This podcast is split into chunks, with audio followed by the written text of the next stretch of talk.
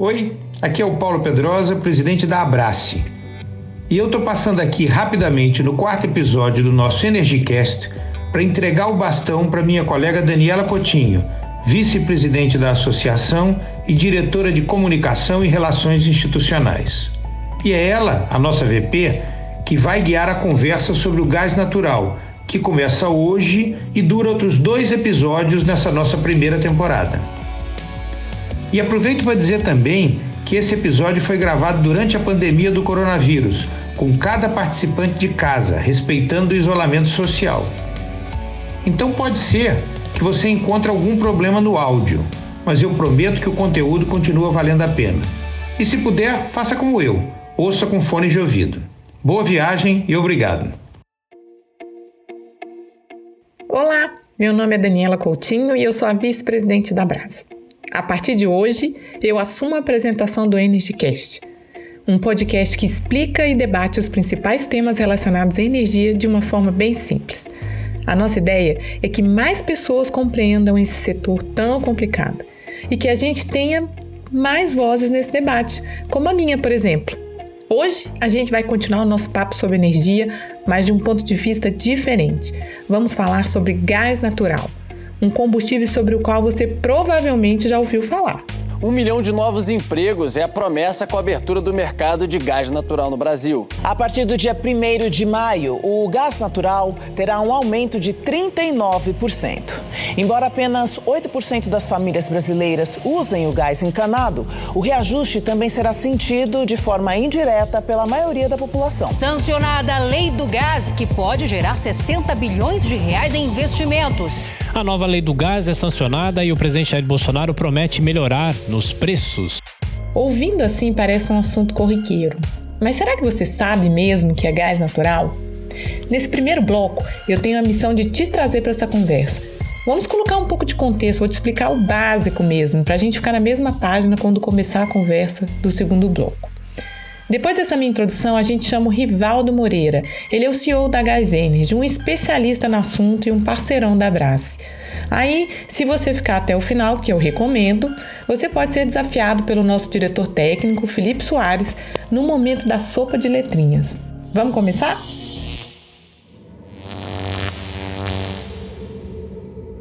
Começar a nossa conversa, eu queria te contar que hoje de manhã, por volta das 6 horas antes de gravar esse podcast, eu corri aqui perto de casa. 5 quilômetros para começar o dia com todo o gás. Depois eu tive uma reunião com a minha equipe aqui da Brás para dar um gás nos projetos que temos para essa semana. Falando assim, nesse sentido figurado, você já deve ter entendido que gás é energia. E é por isso que ele também ocupa um lugar de estrela aqui no nosso Energy Cash. Como você já deve ter ouvido Paulo Pedrosa falar, lá no nosso primeiro episódio, energia é transformação. E que a nossa capacidade de dominar essa energia, a começar pelo fogo, que nos transformou em seres humanos. Do trovão que deu origem ao fogo, os seres humanos foram para métodos cada vez mais complexos e cada vez mais profundos de dominar a energia. A gente não herdou dos nossos antepassados só a capacidade de transformação, mas também lá no fundo da Terra herdamos uma fonte enorme de energia. São os combustíveis fósseis. Quando eu falo de profundidade aqui, eu quero dizer literalmente. Se pensarmos nas reservas do pré-sal, por exemplo, isso significa uma viagem de 200 quilômetros da costa em direção ao mar. E eu quero que você imagine aquelas plataformas de petróleo responsáveis por explorar poços bem profundos, tipo 7 quilômetros da superfície da água até o poço. O resultado dessa exploração dá origem à gasolina, que transformamos em energia para o nosso carro, ou no diesel, que vai levar o alimento até a sua casa. Aí, com a dispensa já cheia, você vai usar outro combustível, o gás de cozinha, para transformar esses produtos no seu almoço de hoje. Olha, com tanta energia que eu gastei hoje correndo, vou precisar caprichar nessa transformação, viu? Esse ciclo que eu acabei de colocar aqui, ele tem tudo a ver com o nosso tema de hoje. O gás natural está entre esses combustíveis encontrados lá no fundo da Terra, mas ele tem algumas características que o tornam único e que justificam todas as manchetes que eu já coloquei aqui para você. Voltando aqui lá no passado, nas nossas aulas de química na escola, eu lembro que algumas moléculas são simples e outras são mais complexas. O gás natural, por exemplo, é formado quase totalmente por metano, o CH4, que é composto por um átomo de carbono e quatro átomos de hidrogênio. Essa molécula é tão simples e leve quanto é difícil de ser transportada. E é aí que o gás natural começa a se diferenciar do gás de cozinha, conhecido tecnicamente como GLP. O gás natural e o gás de cozinha têm uma origem bem parecida. Eles se apresentam como gases em condições normais de temperatura e pressão. A diferença é que o gás de cozinha é formado por moléculas mais pesadas e demanda menos energia para ser transformado em líquido, e aí sim chegar na sua casa em botijões. Já o nosso gás natural, o CH4, já dá mais trabalho. E também é isso que o torna diferente dos outros combustíveis fósseis. São justamente essas características aparentemente desfavoráveis que fazem do gás natural o combustível de transição. Entre os combustíveis fósseis é a fonte mais limpa, Poderia até ser a fonte mais barata também, mas aí isso é assunto para uma outra conversa. Depois que o gás sai lá da plataforma, ele passa pelo gasoduto até chegar à costa. Depois passa por uma unidade de tratamento até entrar em uma infraestrutura de transporte. Pode ser por gasodutos ou ele pode ser transformado em líquido para chegar a outros consumidores por caminhão, sem precisar de uma ampla rede de gasodutos. No Brasil, mais de 80% desse gás vai para a indústria ou para termoelétricas. Apesar de ter outras aplicações, como gás natural veicular, o famoso GNV. O fato é que você pode até não ter gás natural encanado na sua casa, ou de não usar gás no seu carro, mas eu garanto que o gás natural está muito presente na sua vida. Como a indústria consome boa parte desse gás que o Brasil produz, eu posso dizer que ela está no vidro do celular onde você está me ouvindo, na minha garrafa térmica de inox, na cerveja do fim de semana, no papel, nos fertilizantes da agricultura. E a indústria brasileira ela prefere usar o gás natural a outros combustíveis, porque além dele ser mais limpo, ele também garante um controle maior dessa produção, uma regulação mais adequada de temperatura em mercados onde cada erro, cada imprecisão pode custar muito. A verdade é que o mundo todo usa o gás natural e aproveita seus benefícios, cada um do seu jeito. No Brasil, é uma solução industrial e energética muito importante em países de clima temperado, ele é usado para o aquecimento das casas durante o inverno e melhorou muito a qualidade de vida das pessoas quando substituiu o carvão.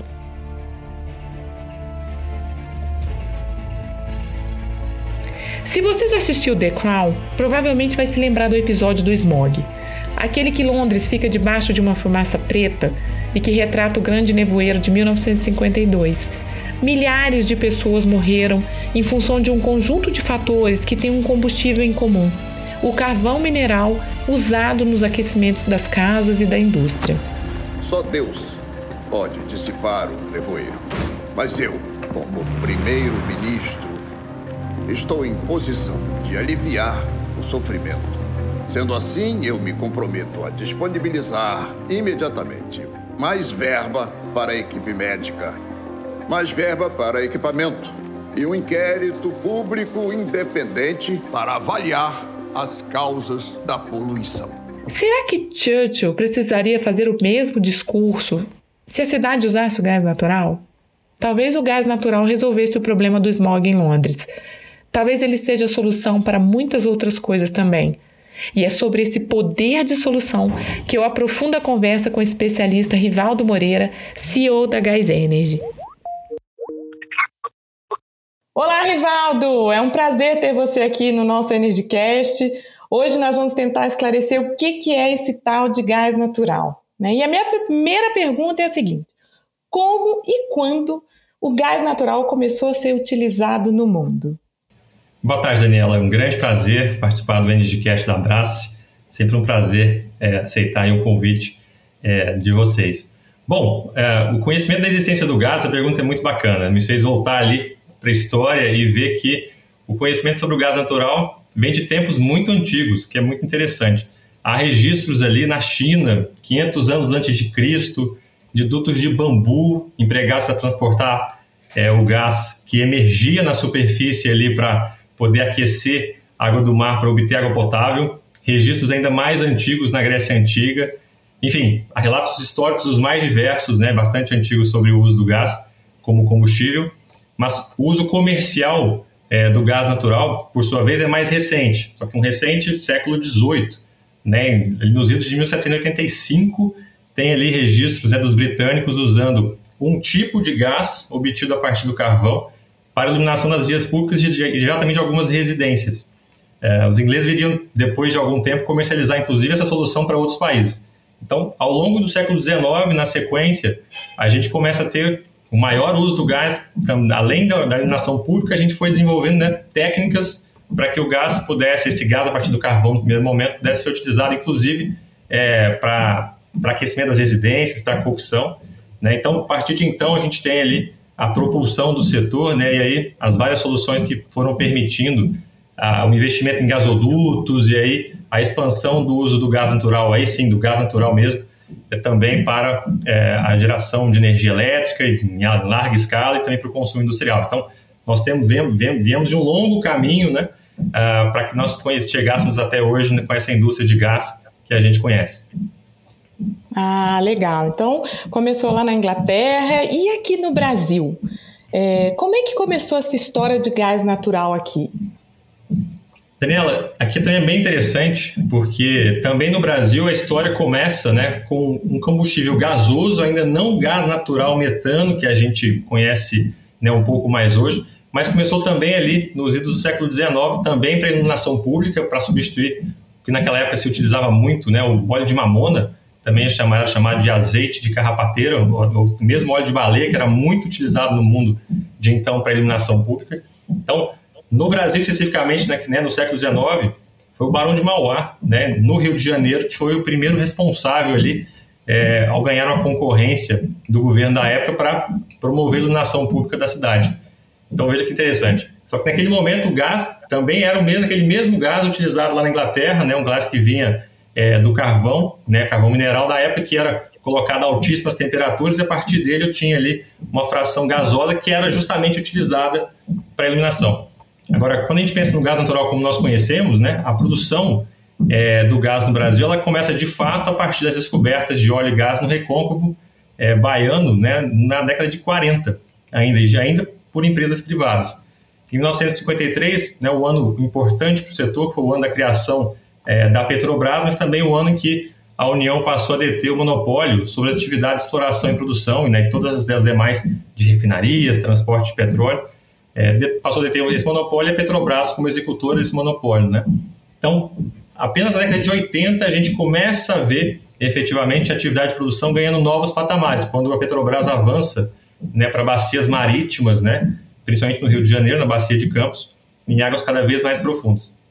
Então foi com esse pano de fundo ali, ao longo dos anos 80, principalmente, que a gente começou a ver o desenvolvimento da malha de gasodutos no país de uma forma mais forte, mais consistente. Né, o primeiro gasoduto interestadual, por exemplo, foi, foi ser construído né, ali no final da década de 70, entre, conectando os, as, os estados de Sergipe e Bahia, e depois nós chegamos aqui com o Sudeste, né, principalmente outros estados do Nordeste, também com uma malha ficando é, mais forte.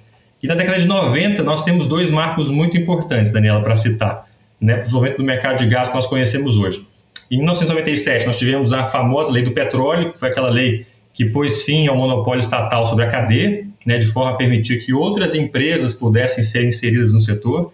Né, e foi justamente com esse ambiente de concorrência por novas áreas né, de exploração e pela possibilidade da, da, própria Petrobras fechar parcerias com empresas privadas que a gente veio, é, a, que a gente viu crescer ainda mais a capacidade da estatal né, brasileira, da Petrobras, né, que já era muito reconhecida à época na exploração de águas profundas e depois ultra, ultra profundas, que nos levou finalmente a chegar né, ao, ao pré-sal que a gente certamente vai voltar a falar daqui a pouquinho.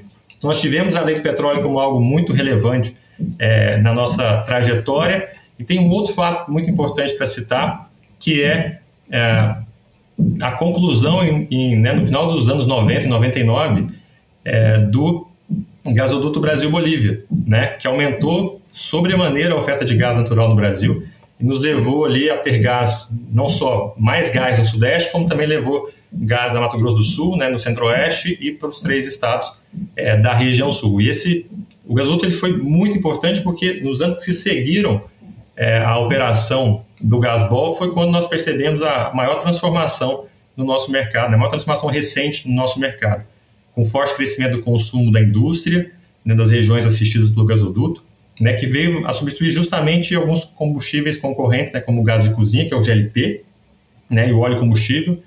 E, e hoje né, nós temos aí a setor industrial, por exemplo, como o principal segmento consumidor no mercado de gás. Então veja que a gente saiu lá de Barão de Mauá, né, no século XIX, para chegar até aqui né, com, com o Gasbol e a quebra do monopólio lá em 97, como grandes, grandes marcos, né, importantes marcos aqui na, na construção do nosso setor.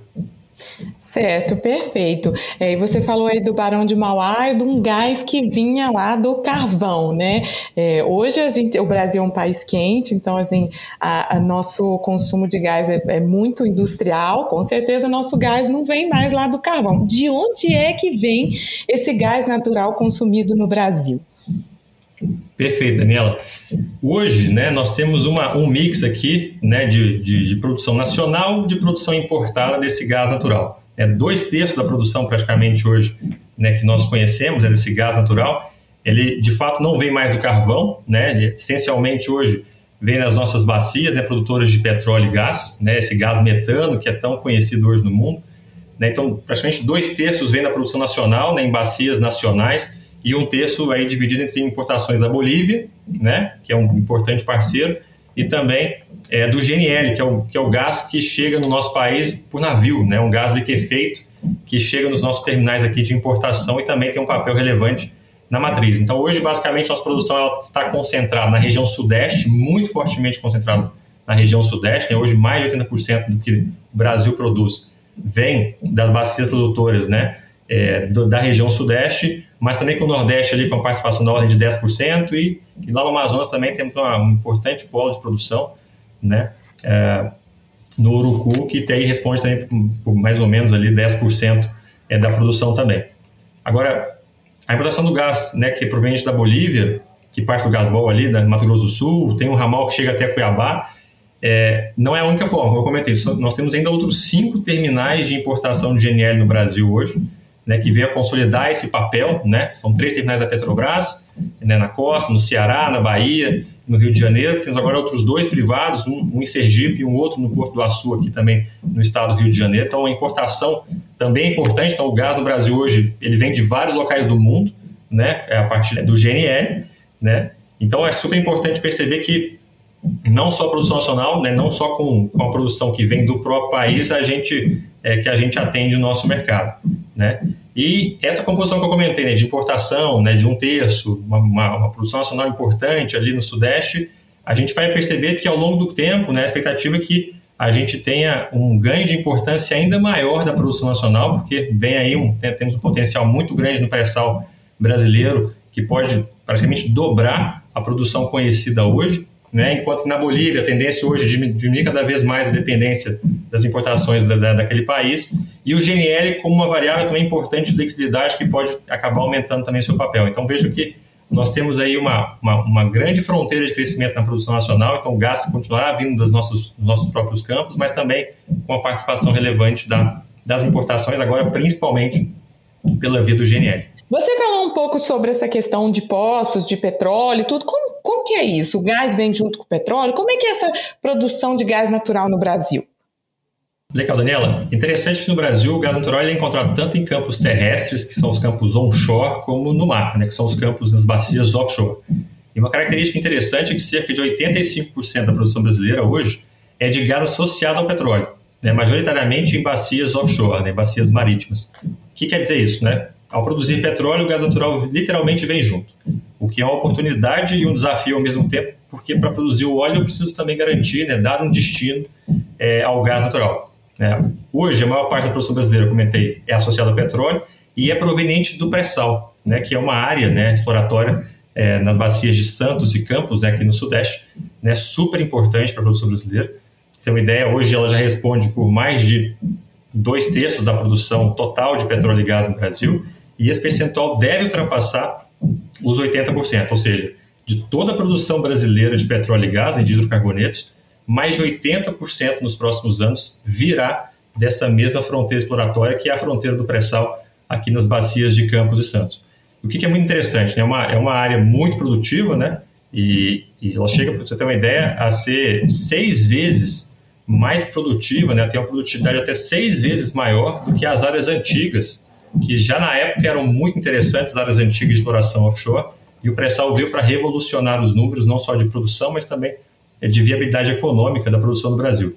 E uma característica importante, né, quando você pergunta da, da característica do petróleo no Brasil e do gás, é que esse gás né, que vem aí do pré-sal é um gás muito rico, é um gás rico em várias substâncias, inclusive naquelas que compõem o famoso gás de cozinha. Então, do gás natural que a indústria consome, eu também consigo extrair é, o GLP, né, que é o gás de cozinha. Então, o pré-sal ele já é hoje a principal província produtora né, do gás no Brasil associado ao petróleo, ele vai é, passar a ser cada vez mais importante né, no futuro. Ah, muito legal. Então eu tiro o óleo e junto com o óleo eu tenho vários gases que vêm junto, dentre eles o gás natural e uma série de outros óleos, inclusive o gás de cozinha. Isso ah, mesmo. E por que que antes no Brasil é, só se produzia petróleo e não se, e, não se, e não se utilizava o gás natural?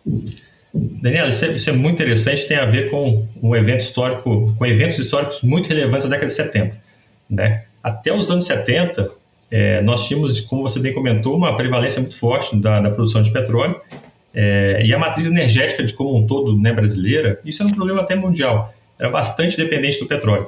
Até que vieram as crises do petróleo, né, certo? Que vieram né, o choque de oferta, né, que aumentou muito os preços do petróleo naquela década, né, foram dois momentos-chave ao longo dos anos 70 que acabaram por influenciar, por incentivar a busca né, por outros energéticos, né, para substituir esse petróleo que ficou muito caro de uma hora para outra. Para você ter uma ideia, nos idos da década de 70, o gás ocupava menos de 1% da matriz energética nacional. Então, então a, a, inclusive quando a gente comenta da, da, exploração da bacia de Campos, que veio na década de 80, né, depois de muito tempo explorando-se ali as bacias terrestres, vieram muito por isso. Né, eu passei a contar com um preço cada vez mais, mais alto para importar petróleo, né, o Brasil produzia muito menos do que precisava, então, isso acabou sendo um incentivo natural para que a gente buscasse outras soluções. Inclusive, a própria busca né, de importação de gás da Bolívia tem muito a ver com isso. Né? As províncias de produção no Brasil ali até os anos 90 não, não conseguiam entregar a quantidade que o mercado apresentava até como potencial de crescimento. Né? E aí nós fomos buscar no parceiro aqui do lado, na Bolívia, uma solução que, como eu já tinha comentado, foi muito importante para que a gente desenvolvesse o, o, o mercado de gás no Brasil. Ah, legal. Ele veio meio que como para substituir o petróleo, que já estava muito caro, e aí foram achando o, o, um combustível mais barato. E de lá para cá, o que, que mudou? Quanto a gente tem hoje de representatividade do gás aqui na nossa matriz? A gente usa bem, aproveita bem esse gás natural? Olha, a gente aproveita muito bem, mas certamente aproveitamos muito menos do que é, poderíamos aproveitar. Né? E aí, acho que um pouco da formação do nosso setor tem tem muito a ver com as decisões né, que foram tomadas para que esse setor de fato começasse. Então, é impossível não comentar, né, para comentar o que, que mudou de um momento para o outro, que o desenvolvimento do mercado de gás dos primórdios até hoje estiveram muito nas mãos da Petrobras, né, que investia de forma direta tanto no upstream, né, que é aquela que é a parte da produção, tanto no midstream, que é o meio do caminho, que é o transporte, também no downstream, que é, que é o consumo final. Então a Petrobras sempre teve uma prestação muito forte, né, ao longo de toda a cadeia de negócios do gás, naturalmente, por ser uma empresa estatal, ela foi sendo né, utilizada como um grande veículo de política pública. Então, as decisões né, em relação ao mercado de gás estão sempre sendo tomadas dentro da órbita da empresa estatal, que foi uma estratégia muito comum em todo mundo. Né? A gente assistiu o mercado de gás aparecendo sempre com uma estatal à frente. Então, até que as importações da Bolívia viessem e dessem um novo impulso no consumo, né, desenvolvendo a matriz, dando alternativa para que, por exemplo, a indústria fosse incentivada a migrar é, para o consumo do gás natural e até permitir né, que o Brasil, lá, logo depois do pós-acionamento, 2001, também desenvolvesse uma capacidade de geração elétrica também a partir do gás, né, como resposta ao racionamento, pudesse acontecer. Então a gente teve uma, um período muito forte né, de, de, de decisões muito concentradas é, na estatal. Então isso Por um lado, foi muito bom, porque a gente teve um desenvolvimento que aconteceu, né? a gente teve é, um ciclo de desenvolvimento de gasodutos, de muitas áreas de produção, então o mercado aconteceu, tivemos o Gasbol com a liderança da Petrobras, só que assim como em vários lugares do mundo, é, esse desenvolvimento vertical ele tem um limite. Né? E esse limite foi atingido no Brasil e não foi agora, foi atingido há algum tempo. Se a gente buscar né, o consumo industrial, por exemplo, nós não temos crescimento sustentado há pelo menos 15 anos. Isso é um problema. Nós paramos de desenvolver o consumo porque, basicamente, nós chegamos no limite do que o modelo poderia entregar em termos de desenvolvimento.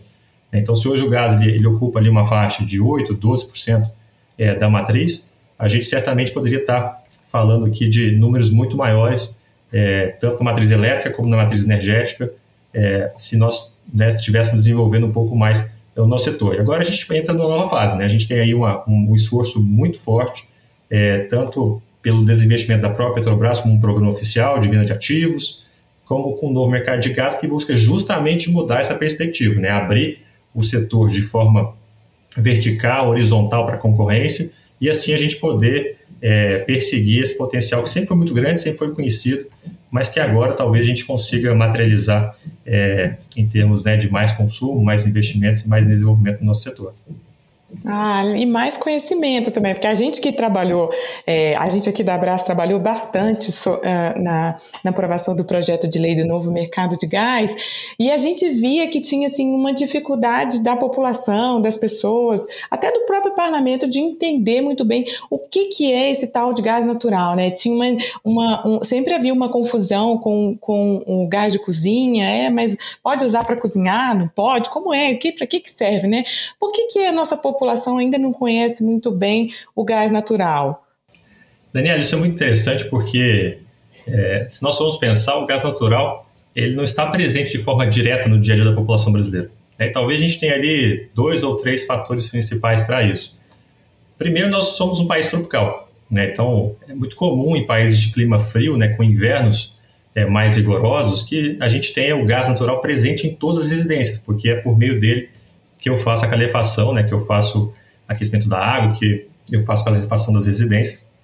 Né, isso não é necessário no Brasil. Então, temos um primeiro elemento aqui de é, ausência de uma necessidade né, muito específica para o cidadão comum brasileiro, né, para cada residência.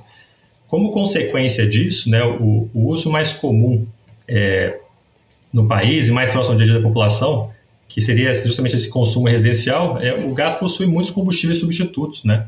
E até com maior, maior capacidade de cobertura geográfica e com mercado que possui inclusive uma natureza concorrencial, que é o caso do GLP, né? o caso de cozinha famoso, de botijão, né? o caso da lenha, que também é muito importante né? É, em muitas regiões, como região norte e região nordeste. Então, o gás, quando nós pensamos no Brasil, que é basicamente para consumo na cocção né, de alimentos e, em alguns casos, para aquecimento de água em chuveiro, você acaba competindo com outros combustíveis que têm aí talvez uma capacidade de concorrer, de ter mais presença, né, em comparação ao que o gás natural pode oferecer.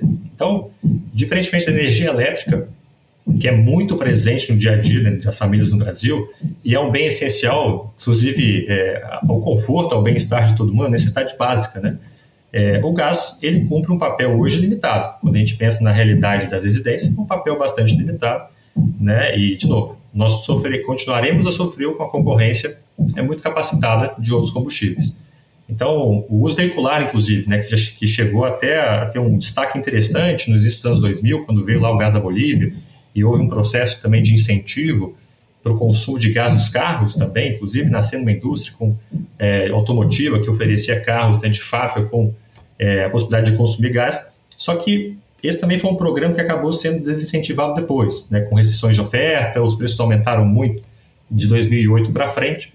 Então foi mais um programa que descontinuou. Então a confiança no gás, por exemplo, como combustível para o meu, meu, veículo, foi descontinuada, né?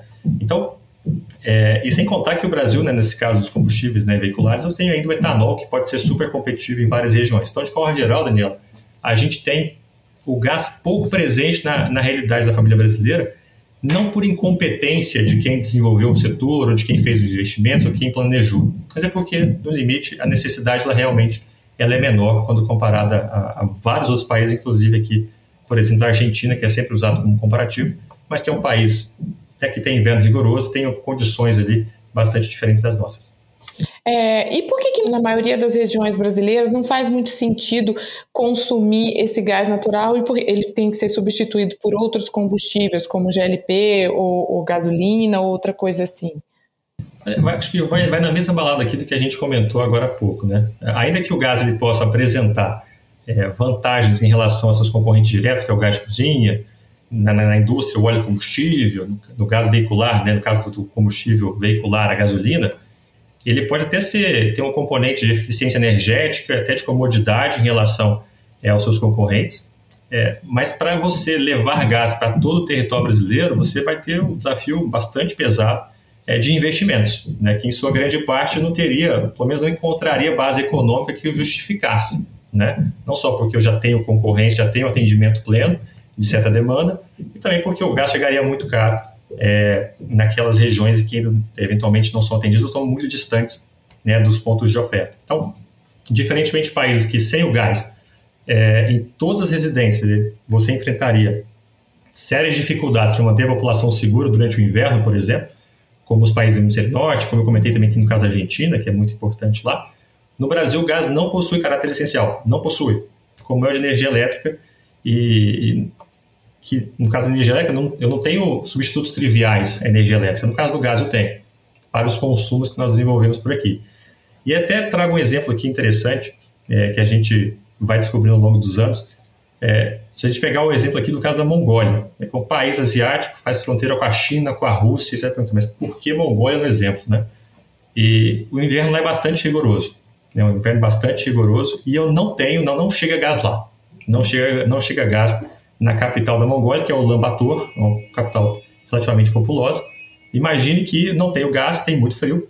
É, imagina o que é a poluição urbana na cidade no inverno. Porque a população queima carvão em casa. A população queima carvão em casa para se aquecer durante o inverno. Então, você pode imaginar o cenário né, de desafio de saúde pública, de, enfim, um caos total de fumaça e tudo mais, é, e o quanto o gás seria transformador nesse caso específico porque nesse caso específico, né, a substituição até acontece pelo, pelo carvão, por exemplo, mas eu tenho um efeito adverso muito ruim, que não é o caso quando nós comparamos aqui né, a outros combustíveis do caso brasileiro, né, na substituição do gás. Então, olhando para o caso brasileiro, com o nosso clima, nossas características próprias, na ausência do gás para cocção, eu tenho GLP. Já está presente em todo o território nacional, dispensa é, vultosos investimentos e prévios em infraestrutura, né, já, já possui o mercado consolidado. Na ausência do gás para aquecimento de água nos chuveiros, eu tenho chuveiro elétrico e mesmo GLP em alguns lugares, em Porto Alegre, cidade que eu morei, lá em vários, várias regiões ali você disputa chuveiro elétrico com GLP. Também acontece. Né? Na ausência do GNV no, né, no carro, eu tenho etanol, tem gasolina, tenho vários outros também é, concorrentes. Então, no Brasil, o gás tem um caráter de combustível produtivo, ele é importantíssimo para muitas cadeias é, industriais e hoje é indispensável para a matriz elétrica nacional. É indispensável hoje você ter geração termoelétrica para fazer né, a sustentação do sistema. Estamos no meio uma crise hídrica, todo mundo assistindo, né, e o papel que o gás está tendo nesse processo. Né, então, é, por essa razão, é, sem custos competitivos, o consumo do gás será sempre desestimulado. Né? É, e não há problema algum aqui. Né? O fato é que o Brasil tem por característica disponibilidade plural de diferentes alternativas energéticas, né? e a gente deve se aproveitar delas dessas vantagens comparativas que cada uma delas apresenta né, e oferece para o nosso desenvolvimento. Então, no fim do dia, focar efetivamente onde cada combustível é mais forte né, e deixar a competição decidir é, qual combustível deve ser usado. Perfeito. Rivaldo, muito obrigada pelas suas contribuições aqui ao EnergyCast. É sempre um prazer conversar com você, entender um pouquinho mais desse, desse assunto que é tão importante aqui para o desenvolvimento aqui da, do nosso trabalho. Obrigadíssimo e a gente se vê por aí. Muito obrigado, Daniela. Foi um grande prazer.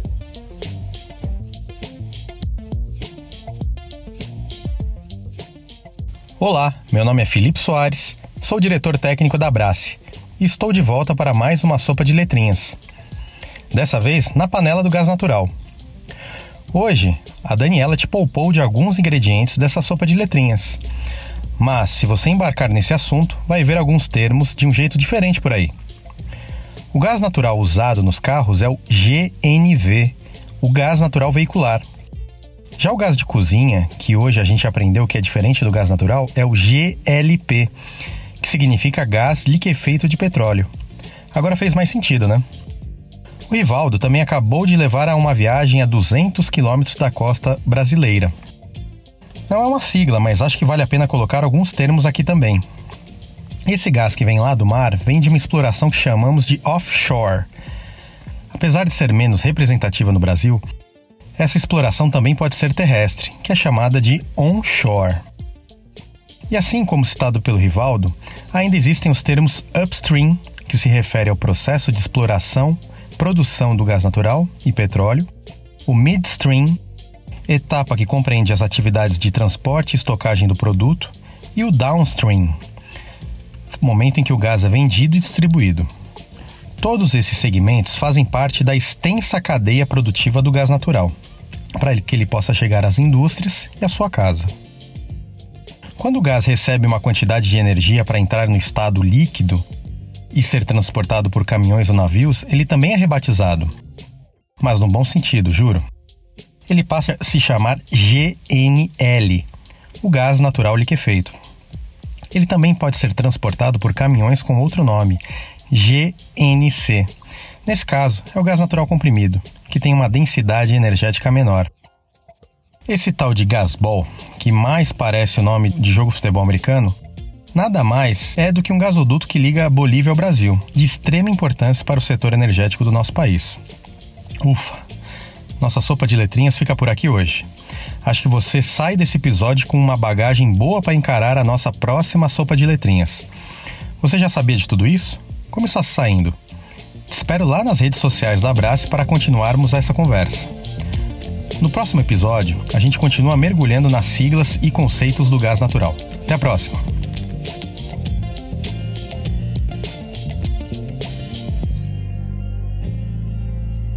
Esse foi o EnergyCast, o podcast da Abrace para te explicar como funciona o setor de energia. Nossa conversa continua nas redes sociais Abrace Energia e você também pode entrar em contato por e-mail em abrace.abrace.org.br. Esse episódio usou áudios de Band, TV Cultura, Record, Jovem Pan e Netflix. A direção do EnergyCast é minha, Daniela Coutinho, diretora de comunicação da Abrace, com a Lavanda Digital. A produção executiva é da Ana Rita de Holanda, com coordenação da Denise Cote e roteiro da Thaís Cunha com suporte de Maíra Alves. O design de som e a edição são do Eduardo Gomes, da B de Vaca. A checagem é de Adriano Lorenzon, gerente de gás natural da Abrace. Assine o Energycast no feed do seu tocador e acompanhe a Abrace nas redes sociais para não perder o nosso próximo encontro. Até lá!